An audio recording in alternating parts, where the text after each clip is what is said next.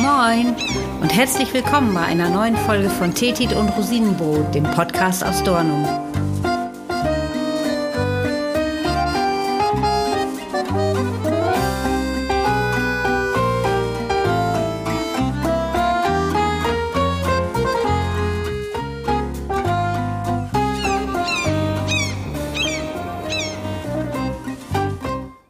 Schaut ihr euch auch so gerne die Kirchen in eurem Urlaubsort an?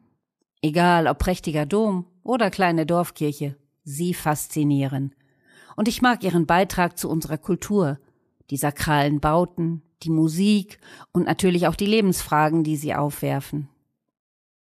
In unserer kleinen Gemeinde Dornum stehen alleine sechs mittelalterliche Kirchen, die alle ihren ganz eigenen Charme haben. Und drei davon stehen alleine im Hauptort Dornum. Die Kirche, von der ich euch heute erzähle, das ist die älteste der drei Dornumer Kirchen, die Resterhafer Kirche in Spittersum, einem Ortsteil südwestlich von Dornum. Und sie hat drei ganz charakteristische Merkmale, die für fast alle ostfriesischen Kirchen gelten. Unsere Kirchen sind typischerweise rote Backsteinbauten. Zunächst baute man Kirchen hier aus Holz, das änderte sich aber, als unsere Vorfahren von den Mönchen lernten, wie man aus Lehm Ziegel herstellte. Und so ab dem zwölften Jahrhundert setzte dann ein regelrechter Bauboom von steinernen Kirchen in Ostfriesland ein. Typischerweise stehen ganz viele unserer Kirchen auf Warften. Warften, das sind aus Erde aufgeschüttete Hügel, die dem Schutz von Menschen und Tieren bei Sturmfluten dienten. Und diese Warften gab es schon lange, bevor man überhaupt Deiche baute, und sie waren lange, lange Zeit der einzige Hochwasserschutz hier. Auf so einer Warft, da können sich je nach Ausmaß einzelne Häuser oder sogar ganze Siedlungen befinden. Die Kirchen baute man natürlich nach den Vorschriften des Alten Testaments, also eine Kirche musste rechteckig sein, es musste je eine Tür auf der Nordseite für die Frauen und auf, den, auf der Südseite für die Männer sein kleine Fenster, kein Fenster im Osten, und sie mussten immer auf dem höchsten Hügel in der Umgebung stehen. Und das war in unserer Landschaft, weil sie ja platt wie ein Pfannkuchen ist, natürlich etwas schwierig. Vor allen Dingen dann, wenn die bereits existierenden Warften so dicht besiedelt waren, dass da keine Kirche mehr Platz fand.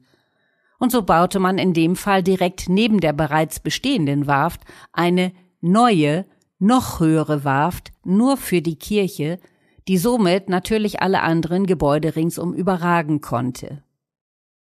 Und weil es früher auch nicht die technischen Möglichkeiten gab, den Untergrund dieser Warften so zu verdichten, dass sie ein tragfähiges Fundament für die schweren Gebäude bildeten, baute man Kirchenschiff und Glockenturm immer separat und mit etwas Abstand voneinander.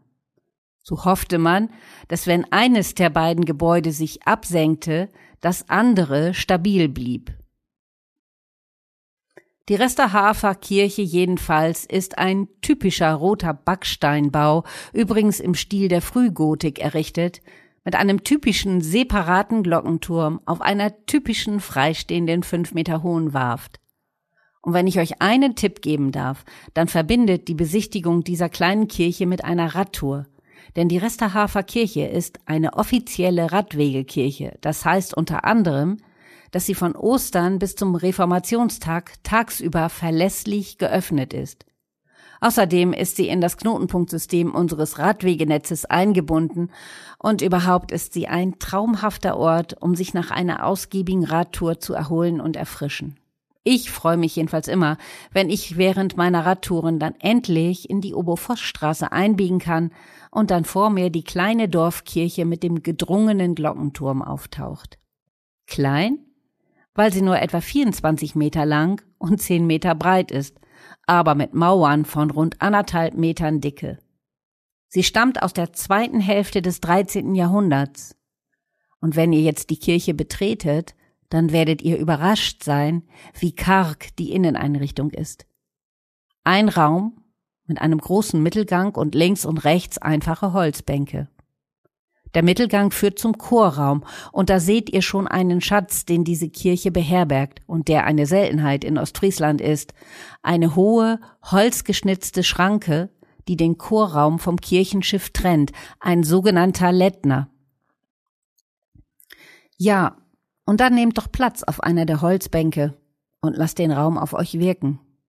Es ist so still hier, so angenehm kühl. Das tut vor allem nach einem heißen Sommertag richtig gut. Und vielleicht geht's euch ja genauso wie mir. Fast automatisch ändert sich die Stimmung. Man kommt zur Ruhe, man flüstert, man bewegt sich langsamer und man fühlt so eine Weite, obwohl man sich ja in einem Raum befindet. Naja, das Gefühl ist in allen Kirchen wahrscheinlich gleich. Jedenfalls kann man hier wunderbar seinen Gedanken nachhängen. Und so klein wie die Resterhafer Kirche ist, hat sie einiges Sehenswerte zu bieten. Da ist zum einen der dreiflügelige Altar aus der ersten Hälfte des 17. Jahrhunderts und in der Ostwand befindet sich eine gotische Sakramentsnische. Bemerkenswert ist auch der kelchförmige, achteckige Taufstein aus dem 15. Jahrhundert und die hölzerne Kanzel mit dem Schalldeckel stammt aus dem Jahr 1690. Aber es gibt noch einen weiteren Grund, weshalb ich die Resterhafer Kirche so gerne mag.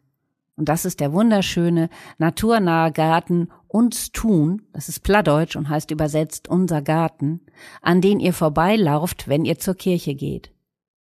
Der Garten ist von Einheimischen angelegt worden und wird sehr, sehr liebevoll gepflegt und er ist mit wunderschönen Staudenbeeten und lauschigen Sitzecken ausgestattet. Ihr habt einen wunderbaren Blick in die weite ostfriesische Landschaft.